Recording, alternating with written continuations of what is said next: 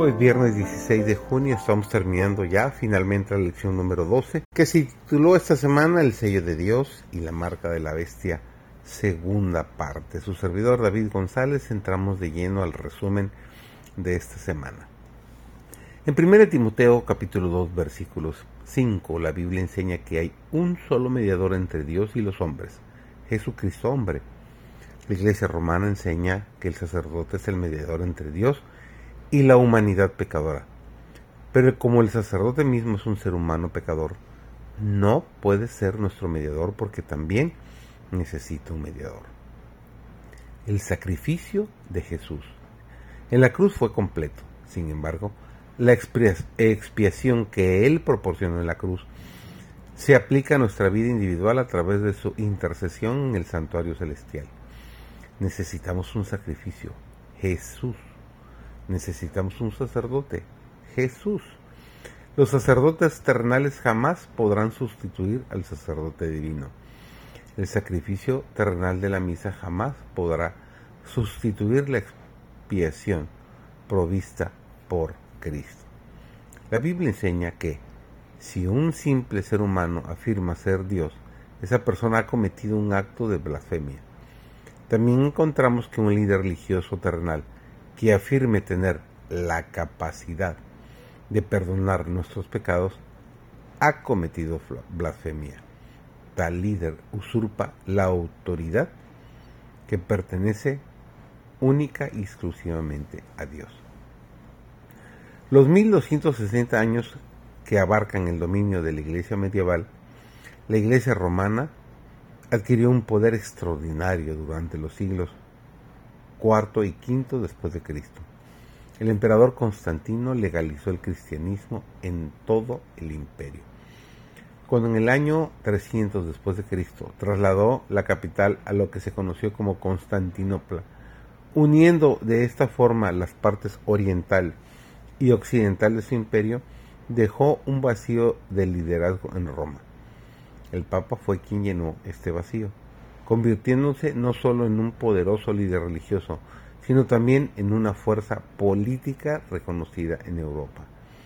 En el año 538 después de Cristo, el emperador romano Justiniano le otorgó oficialmente al obispo de Roma el papel de defensor de la fe, definidor de herejes y árbitro de la verdad.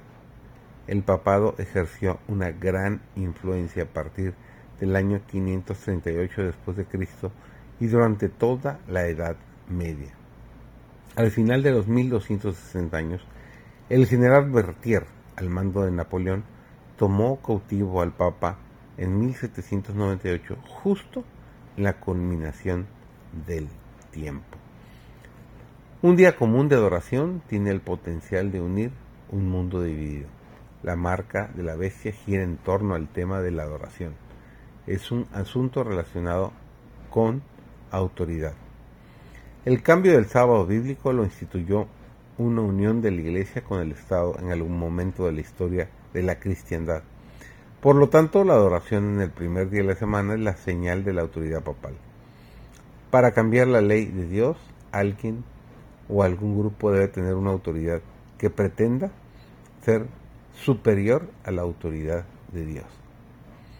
En este tiempo de crisis, el pueblo fiel de Dios se mantendrá firme por su gracia y poder en su convicción de seguirlo.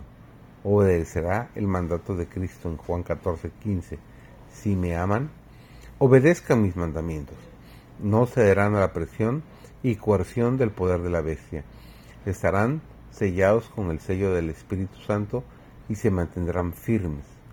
Así nos dice Apocalipsis 7.2 describiendo a un ángel que venía del oriente con el sello del Dios vivo. Este ángel clama a gran voz, no hagan daño ni a la tierra, ni al mar, ni a los árboles, hasta que hayamos puesto un sello en la frente de los siervos de nuestro Dios. Los corazones de los creyentes salvados por la gracia están llenos de la fe de Jesús.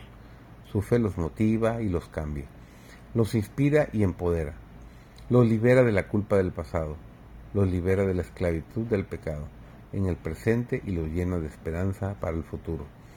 Salvados por la gracia, no pueden hacer otra cosa sino, a través de su poder, darle su lealtad y servirlo y obedecerlo para siempre. Que tengas un muy feliz sábado.